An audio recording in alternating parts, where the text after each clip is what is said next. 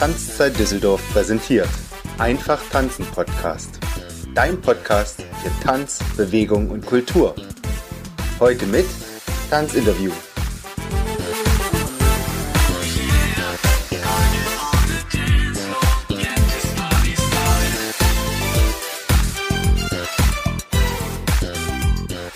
Willkommen im Einfach Tanzen Podcast, deinem Podcast im deutschsprachigen Raum, der dir die spannendsten und inspirierendsten Themen der gesamten Tanzwelt nach Hause bringt. In der heutigen Folge geht es um das Thema Pädagogik und Tanzen lernen. Das heißt, Inwieweit gibt es eine Zauberformel für guten Tanzunterricht? Sicherlich haben wir in Deutschland viele Möglichkeiten, uns tanzpädagogisch aus- und fortzubilden. Doch heute möchte ich wirklich mal ganz genau hinschauen zu diesem Pädagogikbegriff. Dazu habe ich mir eine exzellente Expertin eingeladen. Das ist Katja Zenz aus München. Katja ist Diplom-Kommunikationswirtin. Sie ist Familien- und Elternberaterin. Sie ist zudem zertifizierte Neufeld-Diplom-Kursleiterin, langjährig erfahrene Pädagogik mit einer eigenen Praxis in München, in der sie Coachings gibt, Einzelcoaching wie Gruppencoaching und sie hat sich im Laufe der Jahre auf Familien mit hochbegabten Kindern spezialisiert. Herzlich willkommen, liebe Katja. Ich freue mich unfassbar dolle, dass du heute da bist. Hallo, herzlich willkommen von meiner Seite. Heidemarie, vielen Dank für die Einladung. Sehr, sehr, sehr gerne. Das Gespräch heute. ja, Katja, du bist als sehr ähm, erfahrene und vielseitig ausgebildete Pädagogin genau die richtige Ansprechpartnerin für mich, um der Frage nachzugehen, wie groß ist spielt, also wie groß ähm, ist die Rolle der Pädagogik in einem Unterricht? Also klar sind wir jetzt ähm, im Tanzunterricht angekommen, aber sicherlich gibt es auch ja, Pädagogik für anderen Unterricht. Aber ich will wissen, was denkst du darüber, inwieweit spielt die Pädagogik eine Rolle inwieweit Kinder im Unterricht wirklich lernen können? Die Frage ist, wo fangen wir an mit Pädagogik? Mhm. Wenn wir Pädagogik genau anschauen, ist eine Pädagogik eigentlich ein jemand, der anleitet. Mhm. Ganz früher aus den, aus den Begriffen, wo, wo die Jungen zur Schule geführt wurden und wahrscheinlich spannenderweise auf dem Weg zur Schule von ihren Leitern, die sie angeführt haben, vielleicht mehr gelernt haben als danach im Unterricht. Und ähm, genau das ist es im Grunde auch. In der Neufeldpädagogik oder der Neufeld, ähm, Neufeldansatz haben wir so drei Faktoren, die Unterricht möglich machen. Vielleicht auch vier Faktoren, aber es sind drei wichtige Sachen, die wir beachten müssen, weil es geht nicht darum, was wir unterrichten, sondern es geht darum, wie wir unterrichten. Mhm. Es geht darum, wer wir für die Kinder sind und wie wir mit den Kindern im, im Kontext sind. Und wenn du möchtest, kann ich diese drei Faktoren mal aufzeigen.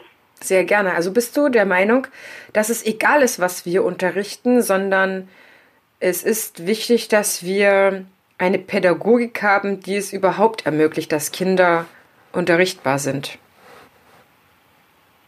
Natürlich gibt es gewisse Interessen von dem Kind. Wenn mich äh, irgendetwas überhaupt nicht interessiert, mhm. äh, macht es wahrscheinlich äh, nicht so viel Sinn. Nur dann ist es noch wichtiger, dann ist es noch wichtiger, dass wir diese Faktoren beachten. Mhm. Wenn wir aber jetzt beim Tanzen schon mal davon ausgehen, dass in die Tanzstunde natürlich auch normalerweise Kinder kommen, die auch gerne tanzen möchten, mhm. dann haben wir ja diese Voraussetzung schon mal geschaffen.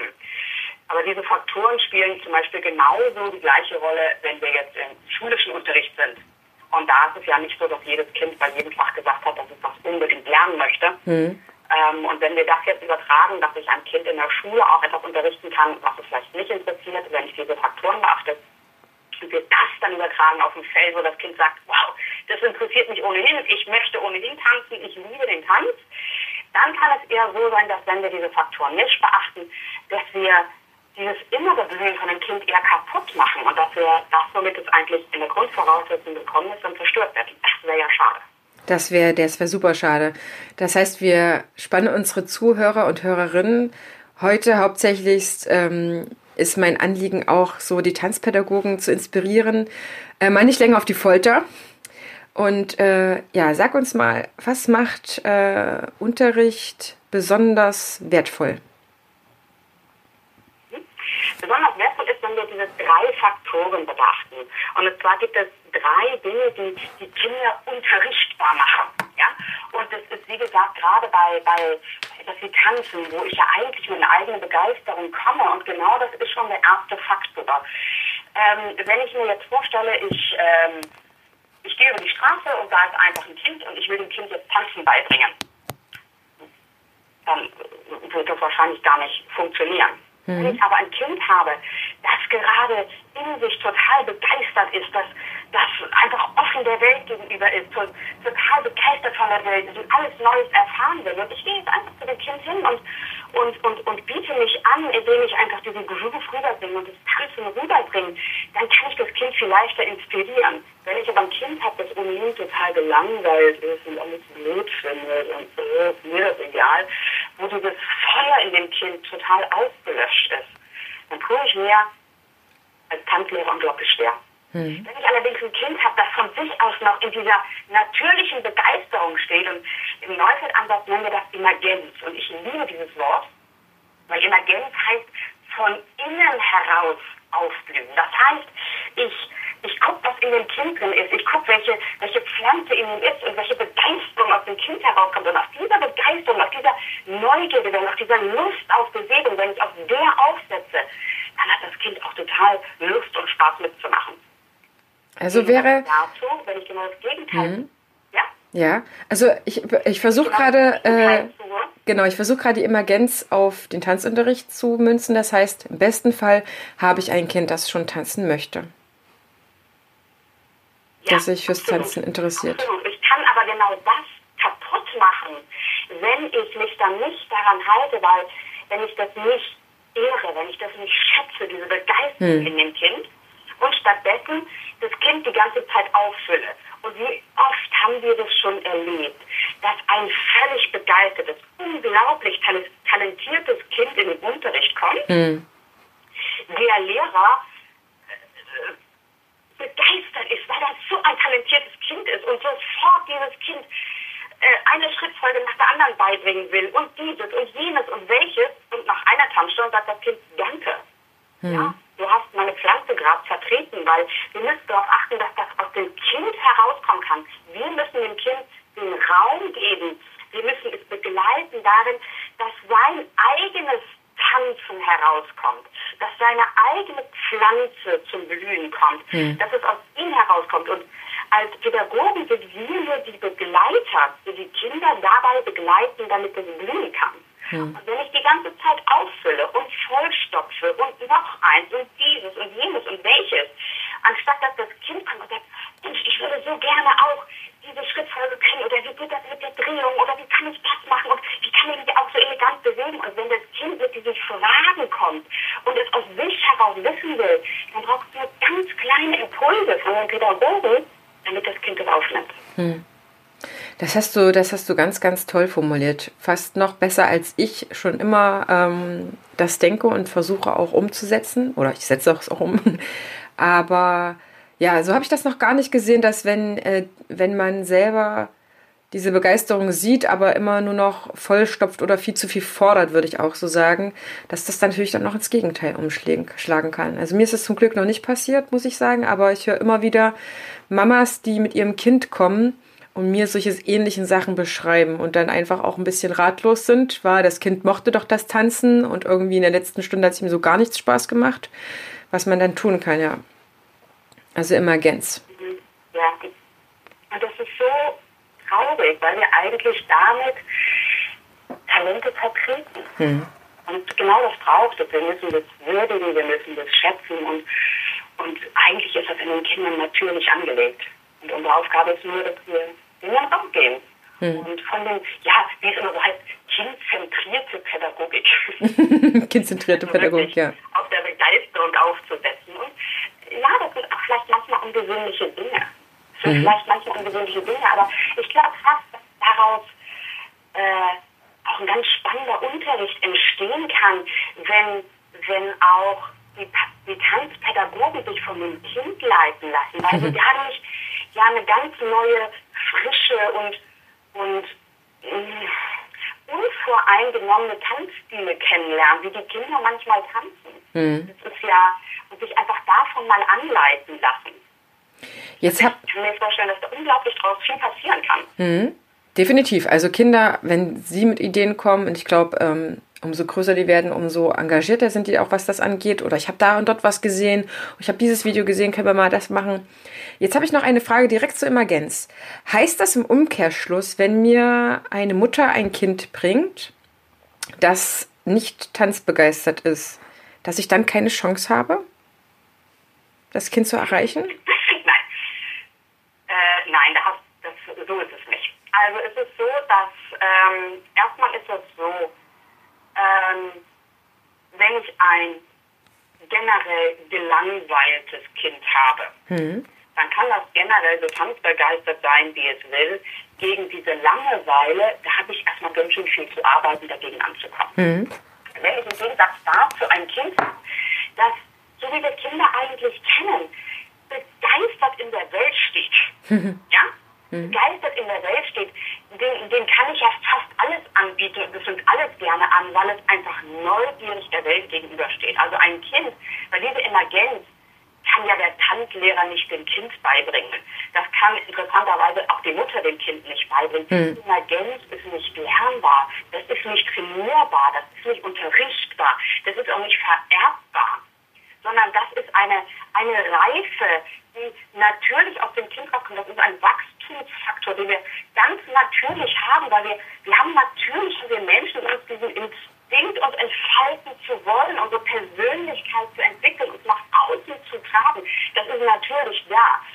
Und wenn wir einfach ein Kind haben, das den Raum bekommen hat, um, um seine Pflanze sprießen zu lassen, hm. dann ähm, ob das jetzt tanzen will oder nicht, ist dann noch gar nicht so. Man ist einfach begeistert an der Welt und dann es eigentlich auch interessiert, alles mitzumachen. Mhm. Wenn wir ein Kind haben, das nun Tanzen ganz blöd findet, sei mal ganz dahingestellt, mhm. warum sie in die Tanzschule kommen muss. Mhm. Also, ist jetzt, wäre jetzt für mich eine andere Frage. Mhm. Warum nun unbedingt das sein muss. Mhm. Ähm, da haben wir den Luxus, wenn es ums Tanzen geht, dass wir uns die Frage ja stellen können, muss wirklich jedes Kind in Tanzunterricht gehen? Ähm, nur wenn ich ein begeistertes Kind habe und die Frage ist, in einer Familie, wo die, wo die Eltern unbedingt der Meinung sind, mein Kind, das muss jetzt tanzen und das muss Ballett machen und das muss Flöte lernen und das muss Geige spielen und das muss Chinesisch lernen. Ähm, ich arbeite ja viel mit, mit hochbegabten Kindern und da ist es ähm, zum Glück eigentlich nicht so. Das ist zwar, äh, das wird auch noch nicht gesagt, aber äh, wenn wir die Kinder zu viel auffüllen von außen, dann zerstören wir dieses Pflänzchen. Mhm. So, jetzt war deine Frage, ich komme mal wieder zurück. Zur Emergenz, genau. Frage. Was kann ich da mit einem Kind tun? Ähm, wir können jetzt auf zwei Dinge setzen. Wir können zum einen einfach, wichtig wäre mir dann, wenn das Kind unbegeistert ist, äh, zu beobachten, woher kommt diese Unbegeisterung, dieses Gelangweiltsein, dieses kein Interesse. Wenn es jetzt dann spezifisch aufs Tanzen bezogen ist, kann es einfach sein, dass es nun mal kein Tänzer ist und vielleicht stattdessen ein Flötenspieler, ein Maler, ein Baumkletterer oder was auch immer. Mhm. Ähm, nur ähm, was eben auch sein kann, ist, dass wir eben einfach beobachten, dass es einfach von der Mutter zu sehr gedrillt wird. Wenn es aber so ist, dass die Mutter das nicht tut, dass, dass die Mutter ein, ein, ein großes Feld dem Kind gibt, dann ist es so, dass, dass die Mutter die beste Person ist, die dann mit im Raum ist weil damit sich diese Begeisterung entfalten kann, das kennt jeder von uns, entfaltet sich dann am besten, wenn ich mich gerade wohlfühle, wenn ich mich geborgen fühle, wenn ich mich sicher fühle, wenn ich mich in guter Bindung fühle. Wenn wir das vergleichen mit kleinen Kindern, du hast ja auch ein klein, kleineres Kind, mhm. wenn wir ein kleineres Kind haben und ähm, dann muss es immer erstmal so auf Mamas Arm und dann muss es gekuschelt werden und dann wird das ganz aufgekuschelt werden und Bindungssatt sagen wir in Neuseeland anders. Hm. Und wenn es Bindungssatt ist, dann rutscht das runter von dem Schoß und will die Welt erkunden. Hm. Und will alles ausprobieren. Wie funktioniert dieses, wie funktioniert jenes, wie funktioniert welches. Und da ist natürlich, da sind die eigenen Bindungs- und Bezugsstellen die besten Menschen, die das Kind aufführen können. Hm. Und ich denke, wir kennen alle Kinder, die auch in Tanzunterricht kommen und die ersten drei, vier, fünf Stunden nur auf Mamas Schoß sitzen. Hm. Das ist so wichtig. Mhm. Weil sie sind erstmal Kinder sind ausgestattet mit einem böse Onkelschutz. Wir wollen alle, dass die nicht mit fremden Menschen gehen. Mhm. Und sofort, wenn irgendjemand sagt, schau mal, ich zeig dir hier was Tolles, mhm. bei jedem in den Lieferwagen einsteigen. Mhm. Aber dann im Tanzunterricht sind die Kinder zum ersten Mal da, die kennen den Tanzlehrer gar nicht, sollen aber direkt von der ersten Stunde an alleine dort bleiben und sich von diesem, von diesen fremden Menschen die Welt zeigen lassen. Hm. Wenn mit dem Kind alles in Ordnung ist, dann wird es das nicht mitmachen. Hm. Das ist total gesund. Und wenn wir das wertschätzen, und wenn wir jetzt ein Kind haben, das vielleicht am Anfang nicht tanzen will, sondern nur auf Mamas Arm sitzen will, kann es einfach sein, weil es sich hier noch nicht so zu Hause fühlt wie zu Hause am Wohnzimmer wo es vielleicht, sobald das Radio angeht, sofort anfängt zu tanzen. Hm. Aber im Tanzunterricht fühlt sich einfach noch unsicher und dann muss erstmal Mami da bleiben und, oder mit Mama dann zusammen tanzen oder vielleicht erstmal ganz lange kuscheln. Und manche Kinder brauchen fünf Tanzstunden auf Mamas Schoß, bevor sie mal langsam äh, anfangen, sich zu bewegen. Hm. Es, es, gibt auch Kinder, die es tatsächlich noch länger Leute, braucht. Hm. Ja. Also wir haben ja auch schon, im, ja. ja, wir haben ja auch schon echt spannenderweise im, im Vorgespräch viele Dinge rausgefunden, die mich sehr geflasht haben, die ich in meinem Tanzkurs wahrscheinlich intuitiv beachte. Denn ich habe ja jetzt mir nicht ähm, den Neufeldansatz hergenommen und gesagt, so konzipiere ich jetzt genau danach meine Tanzkurse. Aber ähm, der Zuhörer, die Zuhörerin, ihr müsst, ihr müsst jetzt unbedingt wissen, dass wir einige Aspekte im Vorgespräch angesprochen haben, aber manche Sachen jetzt einfach auch direkt im Gespräch hier ganz live für euch äh, rauskommen und auch ungeschnippelt. Wir schneiden nichts nochmal hinterher rein. Ähm, das heißt für mich ja nochmal im Umkehrschluss, dass mh, gerade, also nochmal zum Thema Emergenz. Mh, Moment, jetzt muss ich kurz husten. dass ein Kind, was ähm, noch nicht begeistert ist, vielleicht eine Begeisterung hat fürs Tanzen, aber es erstmal Raum braucht, um die ja entfalten zu können. Also ich sage ja auch immer, dass ein Kind seine tänzerische Entwicklung entfaltet. Ich, ich stelle mir da immer so ein, so ein, so ein Fangewächs vor. Ich weiß auch nicht. Das habe ich irgendwann mal so gesehen. Die klappen sich so ein, die rollen sich so ein. Und dann, wenn Licht da ist und wenn der Nährboden da ist, dann entfaltet sich dieser Fang so. Es gibt doch bestimmt noch andere Bilder ja, ja. Ähm, von einem Bäumchen, was äh, erstmal gekauft wurde und die Wurzeln sind eingepackt und wenn es dann eingesetzt wird in den Boden und da die Nährstoffe hat und dann noch die Wurzeln schlägt und sich entfaltet. Ich glaube, das Bild hattest du so ein bisschen im Vorgespräch. Auf jeden Fall, ähm, also für mich bedeutet das auch nämlich per se nicht unbedingt, dass wenn ein Kind kommt und jetzt noch nicht so ähm, loslegt, dass es dann nichts fürs Tanzen empfindet, sondern es muss erstmal vielleicht gucken, wo bin ich hier gelandet? Ich muss äh, gute Anschlusssituationen geben und ähm, in der ersten Stunde sitzen die Eltern bei mir bei den Vierjährigen, also ab Vierjährigen sowieso immer die erste Stunde dabei. Viele Kinder kommen aber auch zu mir dann zum Alleintanzen, wenn die mich schon kannten, durch nämlich Familientanzkurs und durch einen Mini-Tanzclub. Und da bin ich gerade selber auch ähm, ganz, ganz angetan, Katja, denn ich habe viele Kinder. Gerade Mini-Tanzclub, da kommen die ab anderthalb zu mir, die können schon alleine laufen, die können auch alleine schon aufstehen.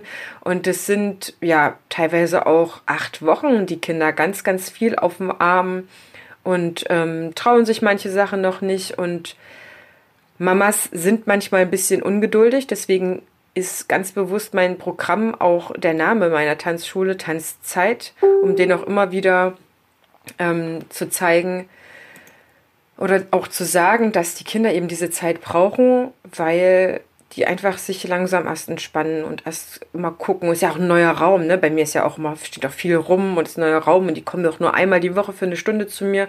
Dann braucht das umso länger. Aber jetzt verstehe ich es selber auch noch mal mehr, dass es eben ähm, diese, dieser innere Zustand auch ist.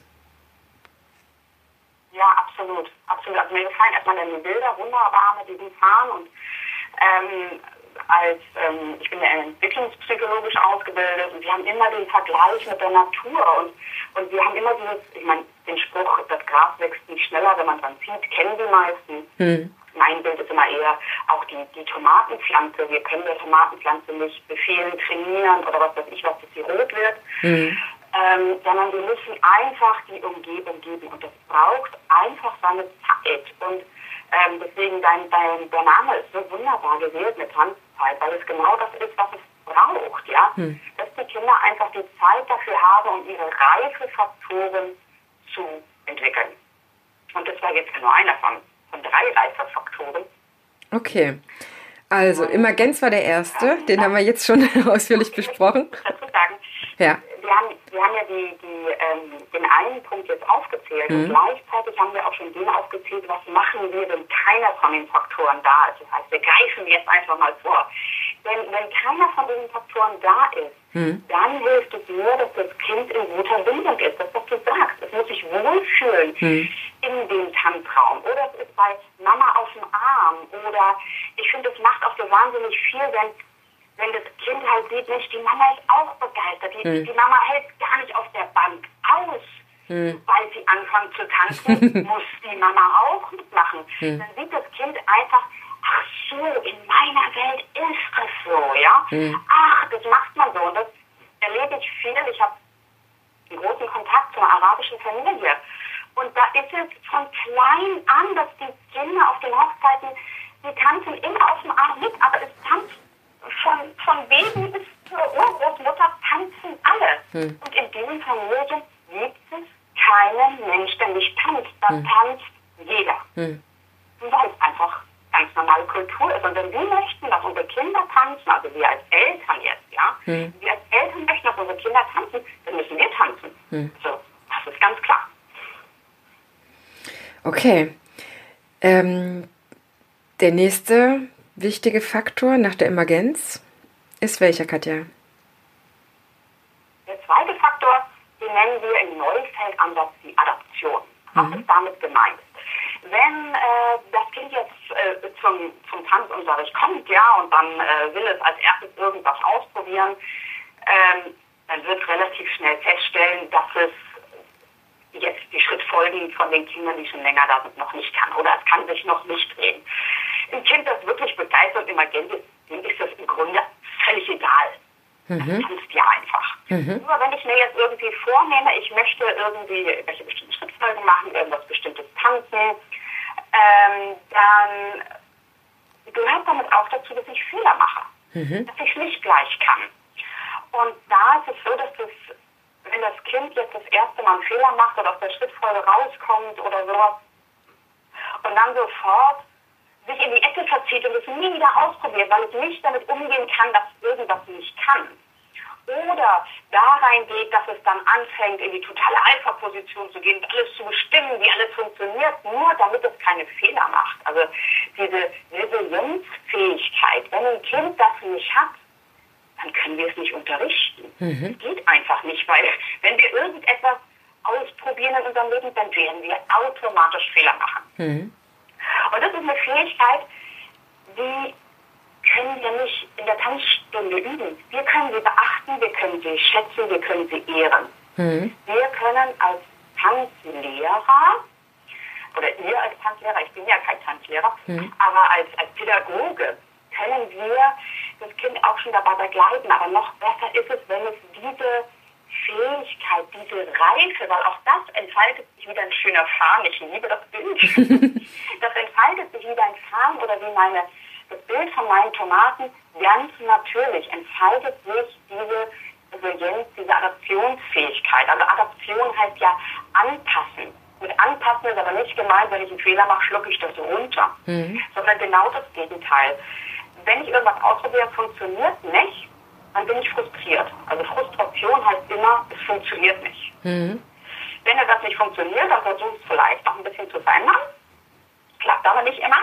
Mhm. Und dann funktioniert es nicht. Und Kinder, die ein weiches Herz haben, die fangen dann vielleicht an zu weinen. Und jetzt machen wir als Pädagogen oder als Eltern ganz häufig einen Fehler. Wir sagen dann so Kind, ach, sei doch nicht, ist doch nicht so schlimm. Schau mal, die Lizzie in der zweiten Reihe kann das auch. Das kriegst du auch gleich hin. Mhm. Und wir reden den Kindern diese Tränen aus. Dabei, und das ist das Spannende, sie brauchen genau das Gegenteil. Wenn das nicht funktioniert, und wir versuchen es noch weiterhin, dann sind wir in so einem Aktionsmodus und wollen tun und machen und machen und machen. Und wenn wir jetzt nicht loslassen können, dass es nicht funktioniert, dann kommen wir nicht in die Entspannung. Und dann haben wir irgendwann aggressive Kinder, weil sie diese Spannung irgendwann nicht mehr aushalten oder noch viel schlimmer depressive Kinder. Mhm. Wenn wir aber stattdessen immer dann, wenn etwas nicht funktioniert und es lässt sich nicht ändern und wir können diese Vergeblichkeit in unser weiches Herz einsinken lassen und dann so zu unseren Tränen und da ein bisschen weinen. Hm. Wie ist das mit Kindern? Die weinen dann ganz kurz, aber sie weinen dann am besten, wenn wieder jemand da ist. Natürlich im besten Fall die Mama, der Papa, die, die, die große Schwester, die das Kind dann einfach in den Arm und sagt, oh komm her, das ist so traurig. Und nicht die Tränen verhindern, sondern die Tränen laufen zu lassen. Wie lange dauert das? Drei Minuten? Hm. Maximal, dann ist das ausgeweint. Bei Kindern, die ganz lange nicht geweint haben, die fünf, sechs Jahre nicht geweint haben, da kann das schon länger dauern. Nur natürlicherweise ist das ein ganz kurzer Moment und dann, dann ist das gut. Und dann merkt man so richtig, wenn man im Privaten äh, sein Kind auf dem Arm hat und es weint, es den Schokokeks nicht kriegt, dann weint das kurz und dann merkt man richtig, wie das in den Armen so weich wird. Mhm. Und dann fällt es so zusammen. Und das ist der Moment, wo neurologisch so wahnsinnig viel passiert, weil wir, wir schalten Nerven wirklich vom, vom Sympathikus in den Parasympathikus und kommen in den Entspannungsmodus. Mhm. Und dann entspannen die Kinder wieder und können total loslassen. Und dann dauert es vielleicht noch einen Moment. Und was macht das Kind jetzt wieder im Privaten, wenn es dann kurz geweint hat? Es stellt fest, ich kann es überleben. Hm. Ich habe keinen Schokokeks bekommen, ich habe die Tanzfolge nicht bekommen. Das ist in Ordnung. Aber in dem Moment werde ich gehalten, ich werde lieb gehabt. Ich werde genauso gehabt, wenn ich was nicht kann. Und dann lernt das Kind, ich kann das überleben, wenn ich was nicht kann. und dann springt es halt runter von unserem Schoß oder geht aus unserer Umarmung raus und sagt, und jetzt will ich die Welt wieder entdecken. Und mit jedem Mal, wo das Kind dem Kind das möglich gemacht wird, wo es schafft, sich wirklich zu adaptieren, indem es sich selber verändert. Das, was ich nicht verändern kann, sollte nicht ändern. Wirklich im tiefsten Inneren. Dann kann das Kind immer besser damit umgehen. Und das ist ja genau das, wenn wir jetzt die, die Jugendlichen haben, die im Tanzunterricht sind, ja, die haben ja andauernd irgendwelche Sachen, die sie nicht können. Ja? Mhm gehört ja mit dazu, sonst würde ich ja nie weiterkommen, sonst würde ich ja immer die Tänze machen, die ich schon kann. Das gehört dazu, zu sagen, ha, kann ich nicht, entspannt, was meinst du, wie kann ich das machen, wie krieg ich das erzählt mir mal hier, ja? Und das, ähm, genau da kommt man weiter. Und diese Resilienzfähigkeit, da begleiten im Grunde eigentlich die Eltern das Kind dabei, wenn wir jetzt Kinder im, im Unterricht haben, die, die von zu Hause das vielleicht nicht haben, dass zu Hause dieses Verständnis dafür nicht gibt, ähm, dann können wir als Tanzlehrer den Kindern, oder wir als Tanzlehrer, ich muss da damit rein, aber wir ja. als Pädagogen. Ach doch, das ist schön, ich mag das, wenn du das sagst. äh,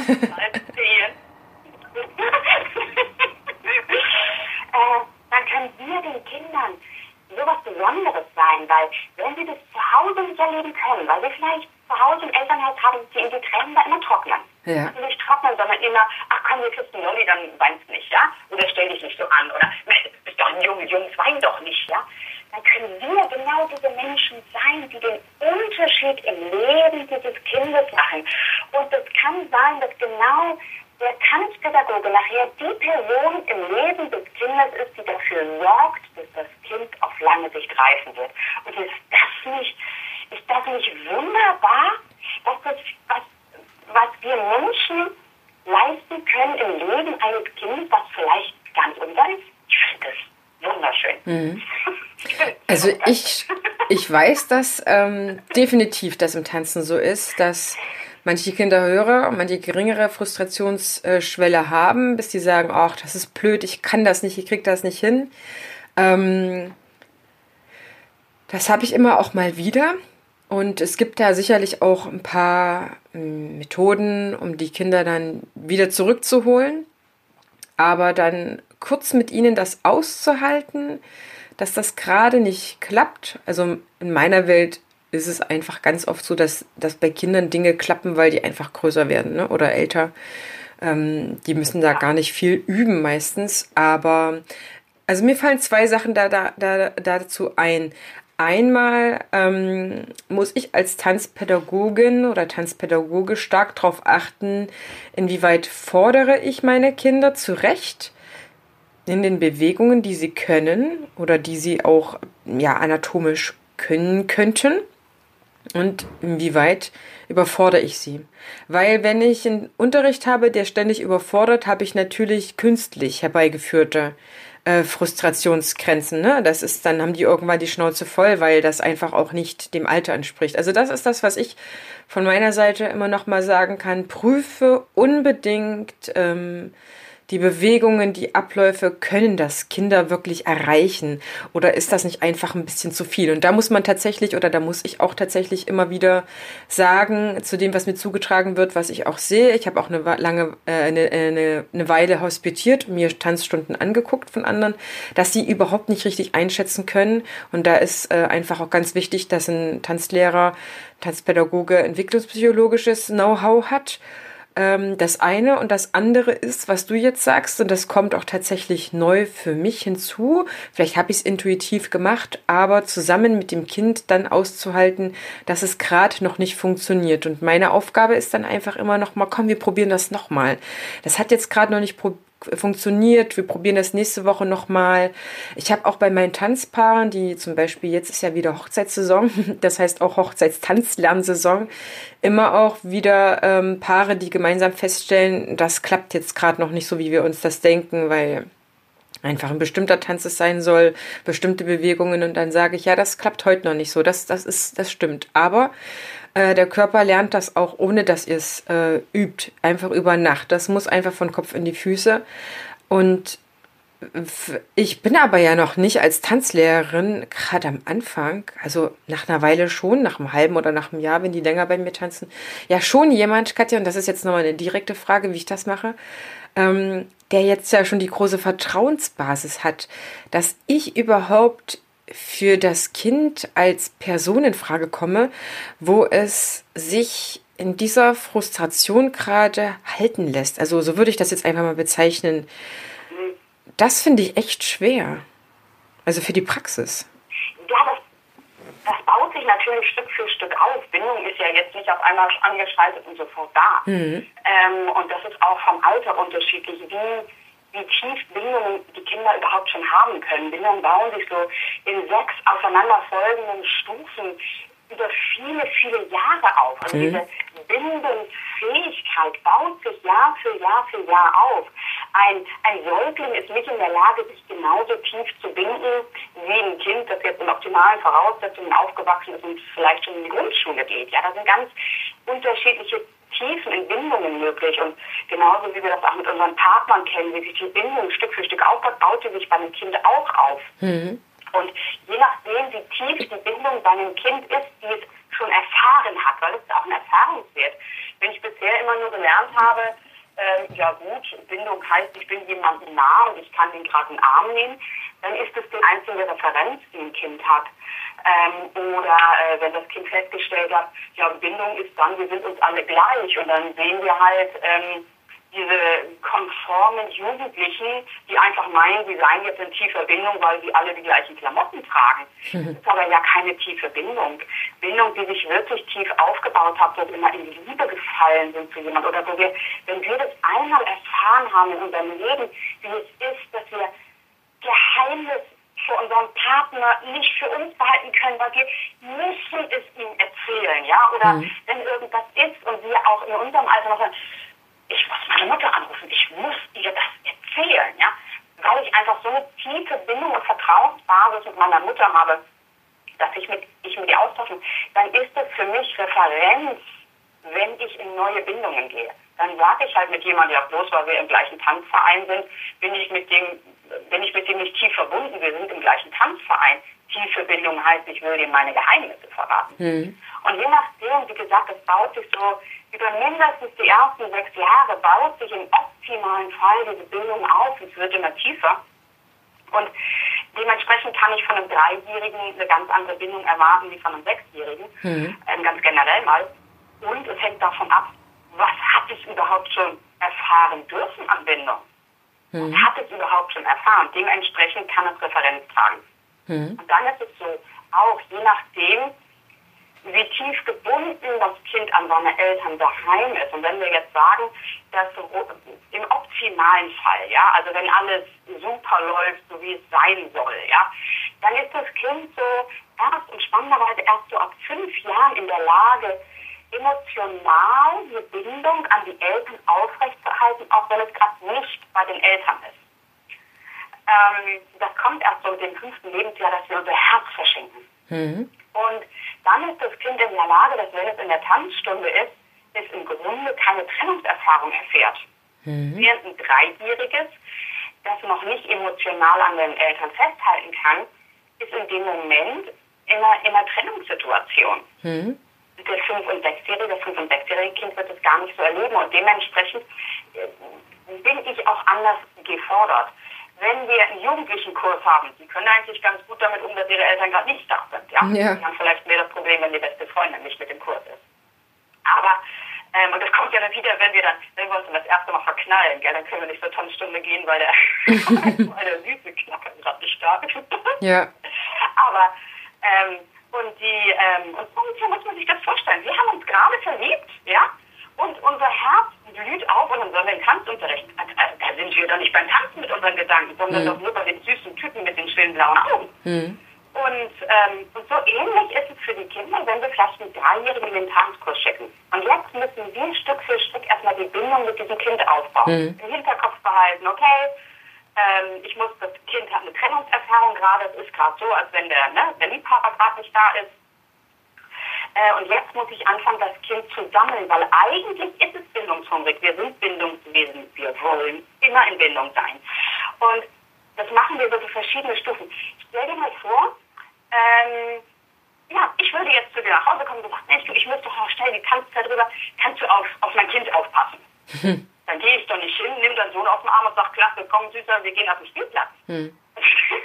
ja, der würde ja, der würde ja schreien wie irgendwas sondern ich würde reinkommen. Ich würde erstmal mit dir Kontakt aufnehmen. Wir beide reden miteinander. Dann merkt er schon mal, hm, hm. die Mama, die findet die Katja wohl irgendwie ganz nett. Hm. Die scheint wohl in Ordnung zu sein, ja. Und dann ist es schon mal so, Network Marketing machen wir da sozusagen, ja. Hm. Also wir lernen uns kennen und dann übertragen wir die Referenz auf das Kind. Hm. Und dann fange ich mit ihm schon mal an, dass ich schon mal so Augenkontakt aufnehme. Solange ich mit ihm noch keinen Augenkontakt kriege, ist das Spiel noch gar nicht angefangen, ja. Also ich muss erstmal seinen Augenkontakt kriegen. Und wenn ich dann seinen Augenkontakt kriege, dann machen wir so Augen, Augen, Lächeln, Nicken. Kennst du das? Du gehst über die Straße, dein Nachbar kommt dir entgegen, du grüßt nicht groß. Aber was machst du? Augen, Lächeln, Nicken. Hm. Du guckst ihn kurz an, du nickst und hast ein Strahlengesicht ein bisschen. Ja. ja. tiefstes, tiefstes Bindungswissen haben wir alle uns drin, Begrüßungsritual. Und jetzt muss ich mit dem Kind als erstes was aufnehmen. Und wenn ich noch nicht Augenkontakt, Lächeln, Nicken kriege, dann ist die minimalste Bindungsaufbau nicht da. Das Begrüßungsritual fehlt. Mhm. Das Zweite wäre dann erst, dass ich dann meine Hand rübergeben kann. Wenn ich dann die Hand rüberreiche und das Kind nimmt meine Hand, haben wir schon das nächste. Und wie kennen wir das, wenn wir, wenn wir Kinder treffen? Wir schaffen es vielleicht, dass sie sich hinter Mamas Rücken verstecken und die gucken uns schon so ein bisschen an. Mhm. Und wir, ne, die gucken uns schon so ein bisschen in die Augen, aber die würden unsere Hand noch gar nicht nehmen. Ja. Das Zweite, dass wir versuchen, ihnen die Hand zu geben, ja. Und erst wenn es dann die Hand nimmt, können wir weitergehen. Dann kann ich irgendwann vielleicht meine Arme aufstrecken und kann mich anbieten, dass ich dem Kind die Welt zeige. Und hm. ich muss aber immer darauf achten, wie macht das Kind mit? Und wenn es nicht mitmacht, zurück zu A. Augenkontakt, lächeln, nicken, Kontakt aufnehmen mit der Mutter. Ja. Und so kann ich Stück für Stück mich immer weiter anbieten. Und irgendwann wird das Kind dann so sein und geht dann vielleicht an meine Hand und will dann mit mir mitgehen. Und bevor es geht, guckt nochmal zur Mama, ob das in Ordnung ist. Und dann nickt die Mami nochmal, das ist in Ordnung, du kannst mit der Katja gehen. Mhm. so bauen wir das Stück für Stück auf. Ja.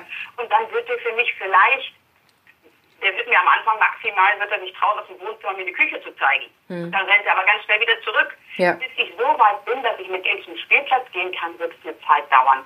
Und das haben wir alle. Wir wissen alle, wie das geht. Das ist das Spannende in meiner Arbeit. Mhm.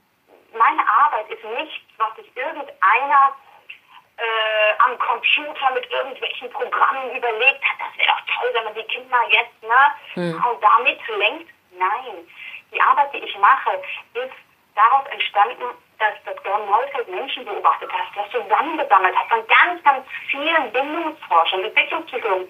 Wie funktioniert der Mensch? Das heißt, das, was ich erkläre, ist, was wir alle die ganze Zeit tun. Nur wir tun es häufig unbewusst. Das Einzige, was ich mache, ist, die Sachen ins Bewusstsein zu bringen, Worte dafür zu kriegen, Bewusstsein dafür zu kriegen, damit wir es dann anwenden können, was wir natürlicherweise schon immer tun. Manchmal im professionellen Kontext aber vergessen. Hm. Wir vergessen das manchmal im professionellen Kontext und sagen, wieso, der kommt doch zu meiner Tanzstunde. Ja? Kann ich auch alles mit dem machen? Nein. Ja. Wir müssen immer wieder das aufbauen. Und wenn ein Kind schüchtern ist, ist das total natürlich und das ist wunderbar. Hm. Weil das heißt, es heißt, weil das Kind ist ja nur schüchtern, wenn es in unserer Nähe ist. Das ist ja, sobald ich den Raum verlasse, ist das Kind ja wieder frech wie irgendwas, ja. Hm. Also, ähm, das ist, wenn es in seinem Kontext ist, sagt es, ich habe Bindungspersonen und die reichen mir und die passen gut auf mich auf, ich brauche nicht mehr. wenn dann eine fremde Person dazukommt, ist es sehr gegenüber schüchtern und das heißt eigentlich, danke, ich habe genug Bindungspersonen, ich brauche keine weitere. Mhm. Das heißt, da haben die Eltern eine gute Arbeit gemacht und da brauchen die Eltern sich nicht schämen. Da braucht der der Tanzlehrer nicht das Gefühl haben, er kann nicht mit den Kindern umgehen, sondern das heißt einfach nur, wow, das ist ein Kind, das ist gut gebunden und ist jetzt schüchtern und von mir ist vielleicht jetzt noch zwei andere Punkte, aber hm. allein das wertzuschätzen, zu sagen, hey, das ist in Ordnung, aber ich biete mich an dir als neue Bindungsperson und wenn du soweit bist, dann kannst du bei mir auch mit tanzen und dann kann ich dich in den Arm nehmen zum Trösten. Hm. Es ist wirklich auch... Ähm, Zeit. Eine Zeit, genau. Und ich muss sagen, dass wir wirklich in so vielen Aspekten, Katja, übereinstimmen. Ich habe meinen Unterricht eigentlich, nachdem ich meinen Sohn gekriegt habe, nochmal dahin verfeinert zu sagen, wie will ich es denn eigentlich als Mama? Ich habe immer wieder auch die Perspektive gewechselt. Das heißt, wenn ich einen Unterricht konzipiere und auch ähm, ja meine, meine Art und Weise, wie ich die Leute ins Tanzen bringe, ähm, ja, neu kreiere. Es ist auch teilweise so, den Familientanzkurs gibt es nur in Deutschland bei mir, auch die Baby Time. Ähm, dann habe ich immer überlegt, wie möchte ich es denn gerne haben? Ich hätte gerne eine Tanzlehrerin, die mich begrüßt und die mein Kind in die Augen schaut und die auch ganz äh, sanft sozusagen Kontakt aufnimmt. Denn ich habe auch schon andere Sachen erlebt und auch an mir selber, muss ich teilweise sagen. Ne? Also ich gehe ja dort, ich bin auch immer dort am liebsten hingegangen, in die ganzen Kurse, die man dann so als Mama auch machen kann, ähm, wo es, wo es ein freundlicher Anfang war und wo ich ähm, auch am Ende nochmal verabschiedet wurde ordentlich. Und das ist eigentlich so mein Anspruch, der, der da reingespielt ist. Und wenn du das jetzt aber so sagst, ähm, mache ich ganz viele Sachen schon davon. Und ich glaube, das ist auch so mein Erfolgsgeheimnis. Ähm, aber zum Anfang jetzt nochmal Pädagogik als Zauberformel von gutem Tanzunterricht. Ich würde sagen, und da stimmst du mir wahrscheinlich überein, ähm, die Zauberformel heißt eigentlich nur eine einzige wichtige Zutat. Mal davon abgesehen, dass ich davon ausgehe, dass ein Tanzpädagoge bestimmtes Handwerkzeug auch hat. Aber einige, eine, eine wichtige Zutat, die vielleicht auch meine Geheimzutat ist, ist wirklich Bindung ich, ich kann keinen Unterricht machen, wenn ich nicht in Kontakt wirklich mit den Kindern gekommen bin. Denn es fängt bei mir an der Tür an. Und das fängt bei mir bei den Eltern an. Eltern, Kind, Zeit lassen und auch Bindungsangebote machen. Ich gebe wirklich, ich weiß nicht, zwei oder 300, 400 Prozent in meinen Tanzstunden, um wirklich bei jedem Kind am besten mehrmals in der Tanzstunde gewesen zu sein, um mit ihm verschiedene Bewegungen zu machen, gemeinsam getanzt zu haben, es abgeholt zu haben Deswegen könnte ich auch nicht acht oder, oder, oder neun Stunden am Tag so arbeiten. Das ist äh, erstmal zweitens.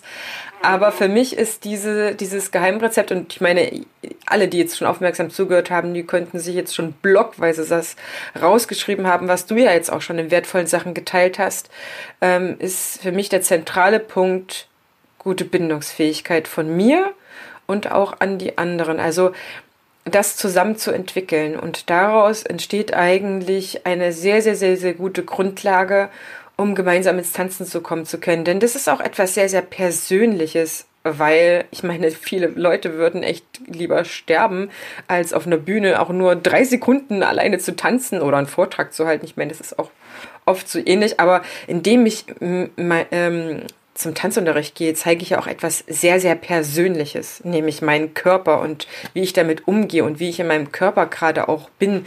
Und das ist für viele einfach, ja, in der Entwicklung nicht so gefördert gewesen, dass sie ähm, hundertprozentig da sind für sich selber und das auch zeigen. Und das Schöne ist bei mir, dadurch, dass ich die Mamas auch ähm, Mini Babytime, also meinen ersten Tanzkursen, wenn die Kinder klein sind, mitmachen lasse, beziehungsweise auch äh, so eine halbe Pflicht ist bei mir. Also es ist nur, es ist wichtig, als Begleitperson mitzukommen und nicht nur zu sitzen. Das gibt es bei mir nicht, ähm, dass man nur sitzt, sondern das Kind, also wir Erwachsenen müssen mitmachen. Und das Schöne ist, in dem der Fokus auch auf dem Kind liegt, das so dem Kind zu ermöglichen, kommen die Mamas auch ins Tanzen. Und es geht überhaupt nicht darum, irgendeine Wertung zu schaffen oder einen Wertungsbereich, sondern die machen einfach mit. Und das ist für mich immer noch mal so ein, so ein Zusatz, so, ah, die merken das gar nicht, aber die kommen auch total schön ins Tanzen und werden lockerer und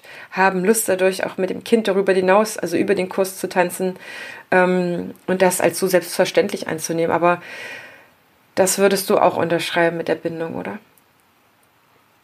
Ja, absolut. Absolut. Also erstmal, ich sitze hier gerade und, und glaube ein breites Lächeln auf, wie du jetzt gerade das beschrieben hast, wie du auch die Kurse machst. Also äh, schade, meine Kinder sind zu groß in Düsseldorf. Ich werde in deinen Kursen, weil genauso wünsche ich mir das und genau das ähm, habe ich auch als Mutter in den Kursen vermisst, weil es ist genau das, um was es wirklich geht. Und ähm, das wäre für mich jetzt auch wichtig, wenn die, wenn die Hörer sich jetzt einfach eine Sache wirklich mitnehmen, einfach dieses Wort Bindung. Mhm. Und ich habe das in so vielen Momenten gehabt. Ich bin, äh, ich bin ja auch Mutter und ich habe immer wieder Alltagssituationen, wo ich einfach denke, oh, und jetzt? Hm. Da war ich jetzt gerade nicht drauf vorbereitet, weil man kriegt die ja leider nicht drei Tage im Voraus per E-Mail zugesandt, die Situation, sondern sie sind ja auf einmal dran. Und immer in Situationen, wo ich gerade da sitze und denke, da hilft mir jetzt mein Studium nicht, weil ich weiß gerade nicht, was ich tun soll, mhm. die Situation habe ich, dann ist immer so, dass ich sage, okay, wenn du nicht weiter weißt, mach halt Bindung. also, ah. Weil das hat mich in so vielen Situationen einfach gerettet, so dass ich ähm, Situationen, ganz heikle Situationen schon einfach mitten in der Situation abgebrochen habe und gesagt habe, weißt du was, jetzt gehen wir erstmal Eis essen. Und dann habe ich erstmal total konträren Bindungsimpuls gesetzt, weil in dem Moment, wo ich mit den Kindern ähm, in der Konfrontation bin oder irgendwie sowas, komme ich nicht weiter. Ich kann nicht erziehen, ich kann nicht unterrichten, ich, das Kind nimmt gerade eh nichts an.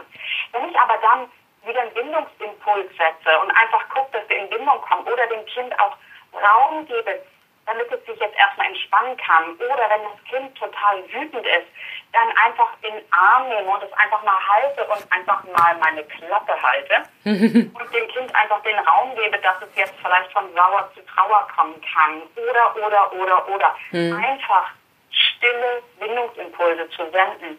Das verändert so viel, weil in dem Moment, wo das Kind sich wieder geborgen fühlt, wo das Kind sich sicher wieder fühlt, wo das Kind wieder in die Entspannung kommen kann, dann kann ich auch wieder anfangen zu unterrichten, zu erziehen, zu äh, Werte vorzugeben, Vorbild zu sein. Und in dem Moment, wo wir nicht in Bindung sind, passiert genau das Gegenteil. Das Kind geht in Gegenwille mhm. und sagt, du, doch, mit dir gar nichts. Dann habe ich nämlich einen böse Onkelschutz gegen mich. Mhm. Also, oder böse Tantenschutz. Und das ist, deswegen, wenn, wenn sich die Zuhörer nichts mitgenommen haben, dann nehmen sie sich einfach mit, es geht um Bindung. Hm. Dann hat sich die Zeit beim Zuhören schon gelohnt. Ja. Wir, wir, wir äh, schließen ab mit unsere, mit dem letzten, ähm, mit dem letzten Kriterium oder Merkmal. Wir hatten jetzt die Emergenz, die Adaption. Was ist der letzte Punkt? Der letzte Punkt ist ein ganz spannender Punkt, das ist die Integration. Hm. Mit der Integration sind gemeint die Reifestufe, dass wir fähig sind, gemischte Gefühle zu haben. Was sind gemischte Gefühle? Gemischte Gefühle ist dieses, dass ich, dass ich sage, ah, ja, ich habe nicht so richtig Lust heute auf Tanzunterricht, oh, ich mag nicht, aber nächste Woche ist ja die Aufführung da auf der Bühne und da will ich ja gut mitmachen. Mhm. Ja? Und da hat man so dann zwei ambivalente Gefühle in sich, ja, wo man sich hin und her gerissen ist. Oder im privaten Kontext, dass man sagt, oh, ich bin so stinkwütend auf meinen kleinen Bruder, der ist so blöd, der hat meinen Turm zerstört, ich will ihn am liebsten hauen.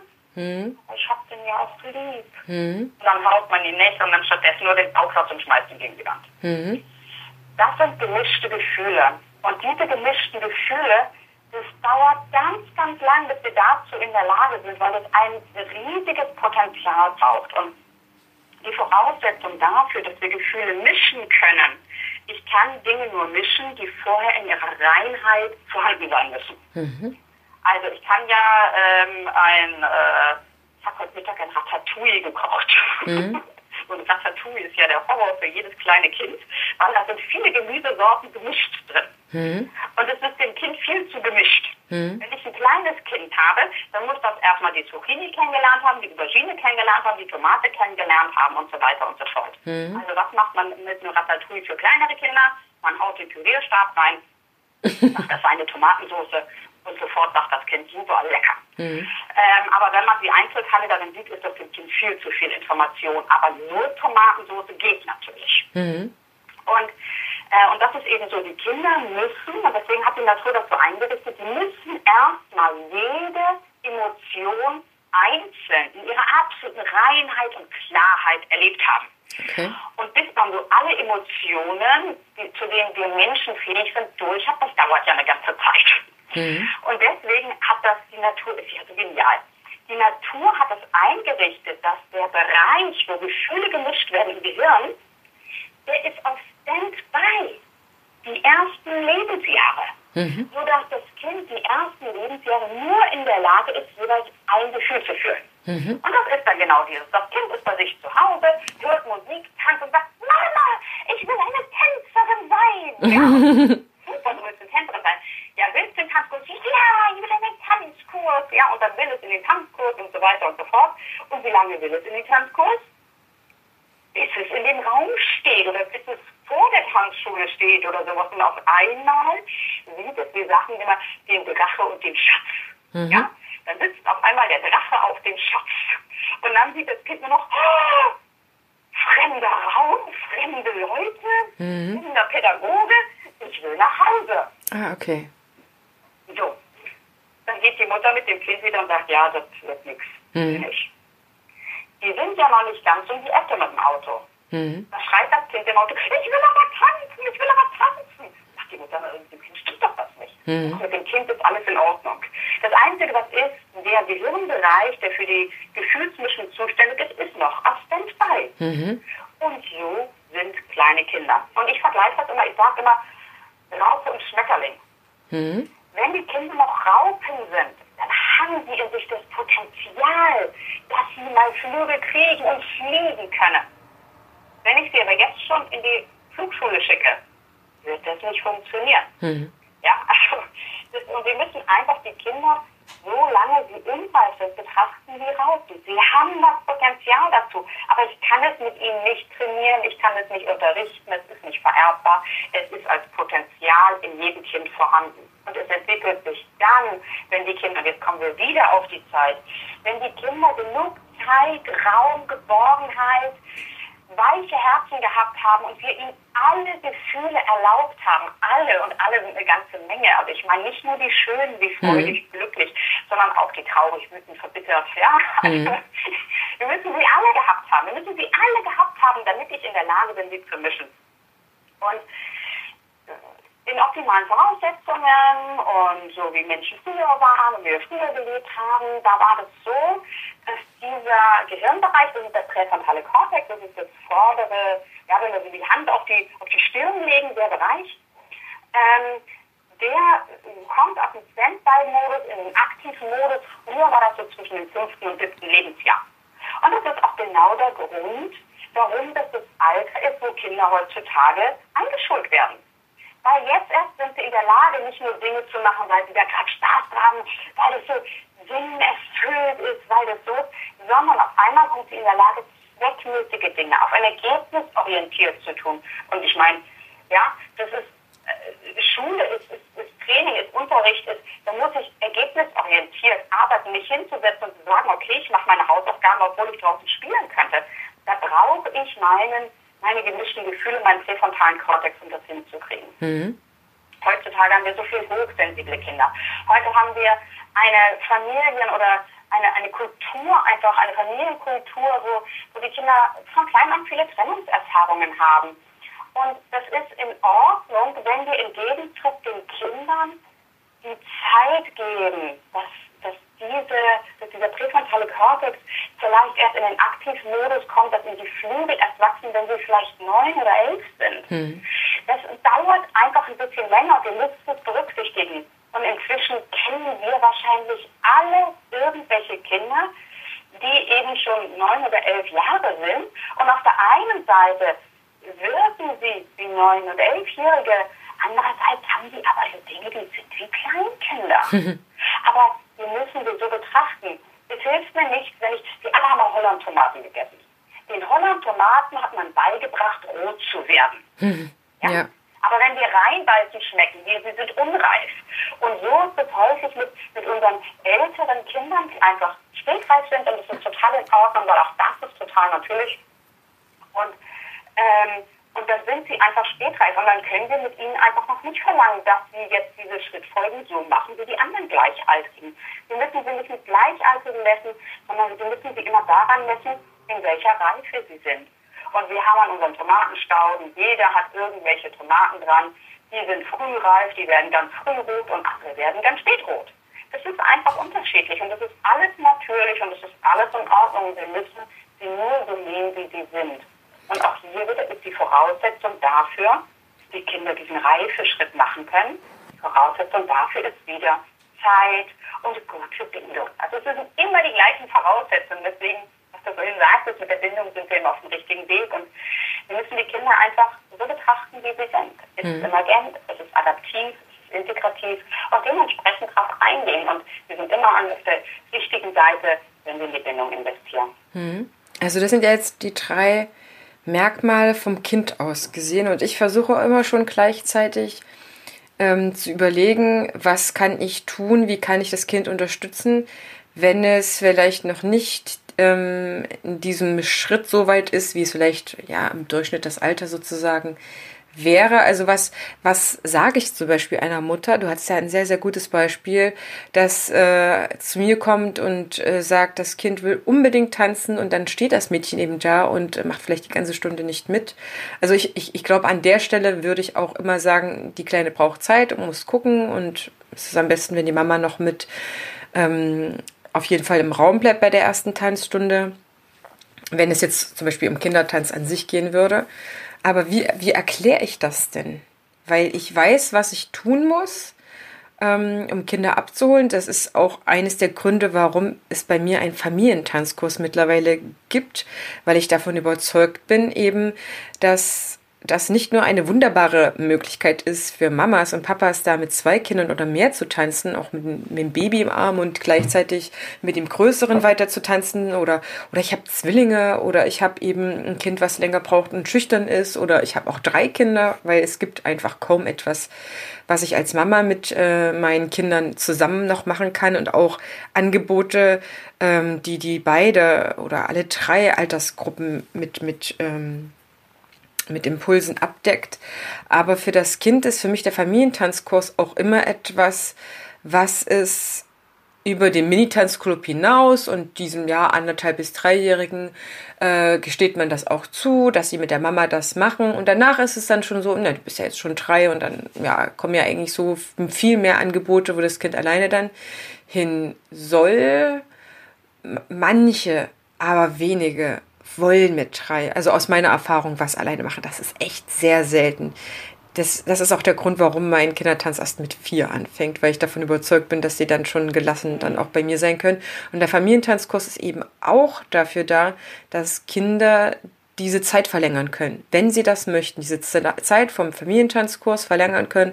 Und dann kommt ja dann meistens auch schon, weil die Planung jetzt in Deutschland ähm, hin zum, zum zweiten Kind geht und dann auch um bestimmte Abstand nur, ne, am besten so zwei, zweieinhalb Jahre vielleicht auch nur anderthalb Jahre, wie die Eltern das dann schaffen. Und dann muss das nicht alleine weg. Dann ist die Mama weiter da und ja, das Geschwisterchen ist auch da und das tanzt ja bei der Mama an der Brust und das ist ja von vornherein selbstverständlich. Und die Mama gibt gibt mich jetzt aber nicht weg oder ich muss jetzt sofort was alleine tanzen, sondern die Mama ist bei mir und ich, das Kind kann so lange reifen und wenn die von Anfang an kommen zu mir, dann sind die auch meistens schon mit dreieinhalb so weit, dass dann Mama sagen kann, okay, ich schaffe das vielleicht jetzt nicht mehr oder ich brauche da eine Zeit für mich oder was auch immer. Ne? Es gibt immer Gründe, die man den Mamas auch zugestehen muss, ähm, wenn die dann vielleicht nicht ganz so lange mehr mit, mit beiden Kindern tanzen wollen können oder die machen eine Pause, weil irgendwie zeitlich ist was anderes und dann ist es auch wichtig und dann können die auch schon mit dreieinhalb zu mir kommen. Also ich habe immer wieder auch Anfragen, wo das möglich ist, aber ähm, da diese, diese Reifung dafür bereit zu sein, einen Tanzkurs alleine zu machen. Und ich merke das auch, was du gesagt hast mit den, ähm, jetzt komme ich zwar schon zum nächsten Aspekt, vier- bis fünfjährigen, ähm, dass dann ähm, eben diese diese innere Reifung auch so weit ist, sich zu konzentrieren. Meine Vier- und Fünfjährigen, die spielen noch viel, viel mehr als das, was meine Sechs- und Siebenjährigen schon vorhaben und wollen und fordern. Und dann werden schon ganz komplexe T äh, Tänze einstudiert und die, die kleineren noch, da macht man noch einen Bauernhoftanz und dann guckt man mal, wie die Bewegungen so, ja, ähm, im künstlerischen Bereich vielleicht wie so ein Huhn und ein Schweinchen und äh, so weiter sind. Aber so das, das merke ich daran und merke, boah, ja, das, das stimmt ja zum Glück bei mir im Unterricht, dass ich äh, diese Phasen der Entwicklung auch in meinem Unterricht ähm, habe, was gerade auch die Gehirnentwicklung gibt. Aber für mich ist jetzt die Frage eben, was mache ich denn, wenn das Kind noch die noch nicht diese Mischung von diesen Gefühlen kann. Also das, wir haben ja, du hast jetzt benannt, was die, was die im besten Fall mitbringen, um diese Unterrichtsfähigkeit zu haben.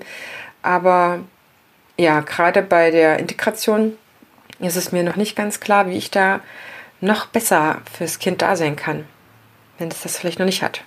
Also ich fand das jetzt so schön, weil du hast es eigentlich äh, gerade schon wunderbar beantwortet. Okay. Ähm, genauso wie du es tust.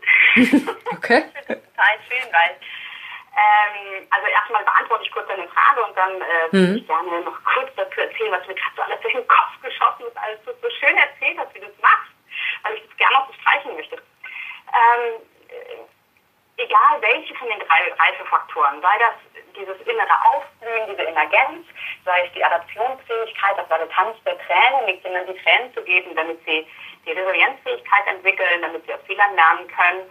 Und der dritte Punkt, die Integration. Ähm, die basieren alle auf Bindung, Mhm. entstehen aus Bindung. So was mache ich jetzt als Lehrer äh, in der Zeit, wo das Kind das halt nicht hat. Ja? Mhm. Das, das, das, das ist ja, äh, du arbeitest ja auch mit Kindern, die einfach unreif sind. Mhm. Und dann ist es so, wenn wir das nicht haben, dann können wir das Kind nur, es entwickelt sich aus Bindung und wir können es auch nur über Bindung ersetzen oder ausgleichen. Okay.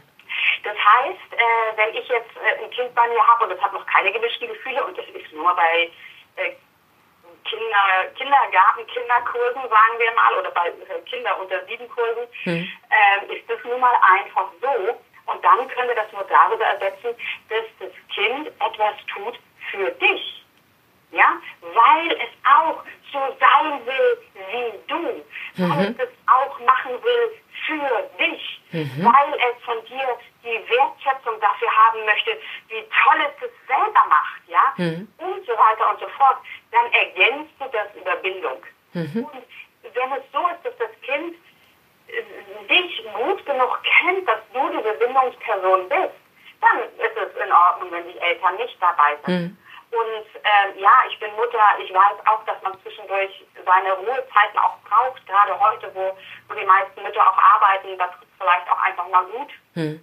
Oder man legt sie vielleicht nochmal für den Nachmittag, man nimmt sich nochmal ein bisschen Arbeit mit, während das Kind dann im Tanzunterricht ist und macht da nochmal was. Oder ja, kann ich verstehen, ähm, bin ich total dabei.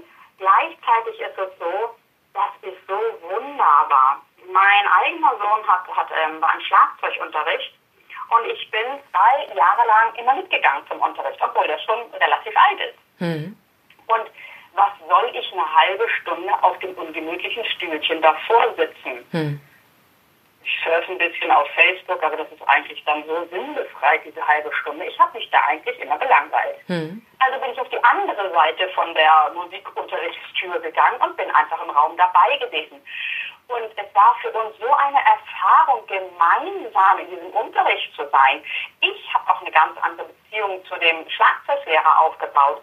Mein Sohn und ich haben diesen, diese Zeit des Schlagzeugspiels als gemeinsame Zeit äh, gehabt. Es mhm. war eine gemeinsame Zeit. Das heißt, Mama, lasst es euch doch nicht vom, diese Butter vom Brot nehmen dass ihr das gemeinsam erleben könnt, das ist das Schönste, was ihr haben könnt. Wie gesagt, ich weiß, das geht nicht immer. Ja, ich weiß, dass parallel das andere Kind dann gleichzeitig in einem anderen Unterricht und ich weiß, ihr leistet viel. Nur wenn ihr die Möglichkeit habt, macht euch das Geschenk, geht mit in den Unterricht, gerade wenn das deine Kurse anbietet, mit Familientanzkurs, wo groß und klein dabei ist. Das ist so wunderbar und da geben wir uns selber so viel mehr. Hm. Dann haben wir schon unsere gemeinsame Zeit gehabt. Da brauche ich dann nicht danach nach Hause hetzen und dann unbedingt noch darauf achten, dass ich jetzt eine Familienzeit mache, sondern ich hatte sie doch gerade schon. Ja. Das, ist ja, das ist ja wunderbar. Und ähm, das wäre einfach schade, wenn man sich diese Zeit nimmt. Und wir haben eigentlich alle was davon. Und das ist nicht nur für jüngere Kinder. Hm. Diesen Familientanzkurs. Überlegt, erlebt die Dinge gemeinsam und, und ja, die schönsten die schönsten Hobbys miteinander, die schönsten Erfahrungen. Was meint ihr, an was eure Kinder zurückfinden, wenn sie groß sind? Also ja. Ich, ähm, ja, und im Grunde hast du das genau erzählt. Ja. Genau das hast du gesagt. Und es geht dann um die Bindung. Wir, wir ersetzen das dann durch die Bindung. Und entweder müssen wir, wenn die Eltern aus, aus verschiedensten Gründen das nicht, nicht geben können, dass sie im Unterricht dabei sind, dann müssen wir die Bindung zu dem Kind aufbauen, dass das Kind es für uns tut. Ähm, oder ähm, die Eltern sind im optimalen Fall mit dabei. Hm. Das heißt für mich als Tanzlehrer, jetzt können wir ja mal zum Abschluss kommen, wir haben ja auch maßlos heute überzogen, aber ich habe jetzt mir gerade so überlegt, wir machen da eine richtige Special-Folge draus. Ähm,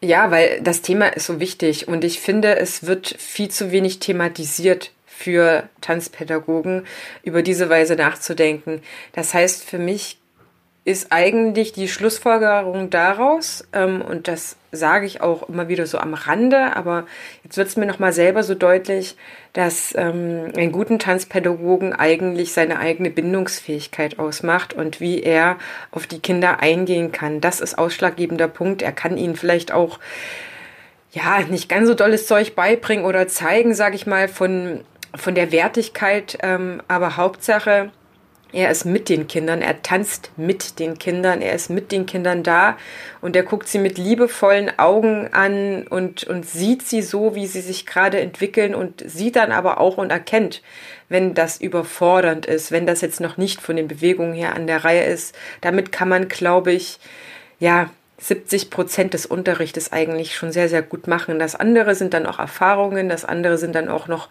einzelne Herangehensweisen, wie ich hier und jenes Kind dann doch noch ins Tanzen bekomme, aber das ist ähm, das, die Geheimzutat, würde ich jetzt einfach mal so sagen.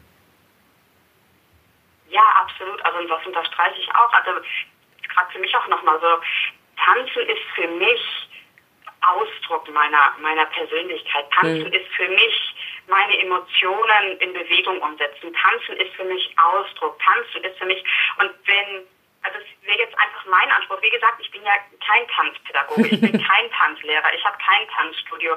Für mich ist aber, wenn ich tanze, egal ob für mich zu Hause, wenn ich die Musik anmache, und ich habe aber in meinem Leben genügend genügend getanzt, sodass mhm. ich in der Lage bin, um meine Stimmung und die Musik jetzt in Bewegung umzusetzen, dann hatte ich solche Glücksgefühle dabei. Mhm. Und ich meine, wenn wir jetzt gucken in dem Tanzunterricht, natürlich, da werden auch Kinder dabei sein, die beruflich tanzen werden. Ja, also meine mhm. eigene Mutter ist ist, äh, ist Tänzerin vom Beruf gewesen, richtig studiert an der Volkwangschule und so mhm. weiter und so fort. Ähm, Sie war aber mit Sicherheit die einzige in ihren ganzen Kinder-Ballett-Tanzkursen, die diesen Weg gegangen ist. Ja. Das sind ja ganz wenige. Der größte Teil, und das wäre für mich persönlich der Anspruch an, an Tanzschule, weil Tanzen ist für mich so ein natürlicher, wunderbarer Ausdruck seiner selbst, wenn wir das im Vordergrund haben, dass die Kinder diese Möglichkeit haben, sich darüber auszudrücken, darüber zu bewegen, weil Tanzen ist überall und immer möglich. Und mhm. nicht umsonst ist es so, dass wir, dass wir ja auch auf Festen tanzen, dass wir an so vielen Stellen tanzen, dass wir, ja, und, und eigentlich, so, ich finde gerade wir Deutsche, wir sind da so eingerostet. ja. ja. Es ist eigentlich, wir tanzen zu wenig. Ich sage ja, ich habe viel Kontakt zur arabischen Familie, da, da, da fängt die Hochzeit damit an, dass das, dass das Paar reinkommt und tanzend begrüßt wird. Also da wird nebenbei mal kurz gegessen, das ist aber nebensächlich. Eigentlich wird die ganze Zeit getanzt, da wird immer getanzt. Hm. Und wenn wir das einfach den Kindern mitgeben, diese Freude, diesen Spaß am Tanz und, und die Möglichkeit, dass nicht das Becken so eingerostet ist, ja, sondern dass es einfach eine Beweglichkeit da ist, damit ich mich ausdrücken kann.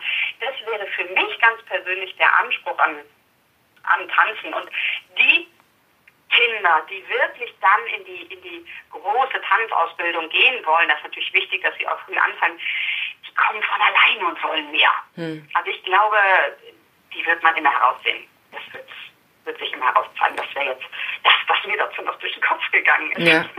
Ja, das auf jeden Fall. Und da gibt es auch immer weitere Möglichkeiten, die weiter zu empfehlen, wenn die mehr Futter brauchen. Und das hat ja auch bei mir dann irgendwann auch ähm, eine Grenze erreicht. Ne? Bei mir ist sehr, sehr viel möglich, aber diese Leistungstanzgeschichte, ähm, da haben wir auch wirklich gute, gute Vereine in Düsseldorf, wo man dann hingehen kann. Das auf jeden Fall. Mhm. Ah, jetzt haben wir echt ganz, ganz viel auch preisgegeben, muss ich sagen. Also vieles, was ich halt auch schon umsetze im Unterricht. Aber mir ist es so, so wichtig, dass ähm, es einfach mehr Tanzlehrer und Tanzpädagogen gibt, die das für sich annehmen, für sich in den Unterricht aufnehmen und so Tanzstunden kreieren, die Kinder auch wirklich brauchen. Die brauchen kein, keine Überkandidatei, die brauchen vor allen Dingen echte Menschen, die ähm, selber für die, fürs Tanzen brennen, weil nur dann kann ich das auch rübergeben und die auch noch mehr an dem Kind interessiert sind, außer dass es jetzt dort abgestellt wird und dann ziehe ich mein Programm durch. Ne? Das ist ja so ganz, ganz oft auch. Und dann wird es betanzt und dann geht es dann angefüllt, wie du das schon gesagt hast, äh, wieder nach Hause. Das ist, ähm, ist glaube ich, nicht auf keinen Fall den Kindern gerecht. Also man wird den Kindern nicht gerecht und das merken die auch, dann verlieren die die Tanzlust und dann sagen die Eltern, ja, okay, das liegt jetzt so am Kind, ne? Aber dass man dann guckt, wie ist denn der Tanzunterricht? Sollte ich mich da vielleicht doch mal wieder reinsetzen? Wie ist mein Gefühl auch für den Tanzlehrer? Das sind alles solche Sachen, ähm, die kann man als Eltern beachten, aber auch ähm, als Tanzpädagoge, um den Unterricht so zu machen, dass die Kinder eben nach wie vor und immer wieder und immer wieder über Jahre lang sehr, sehr gerne kommen und man gemeinsam die Freude am Tanzen einfach teilt. Das wäre so mein Wunsch, dass das noch mehr ja, sein total. kann. Bin ich total bei dir. Ja.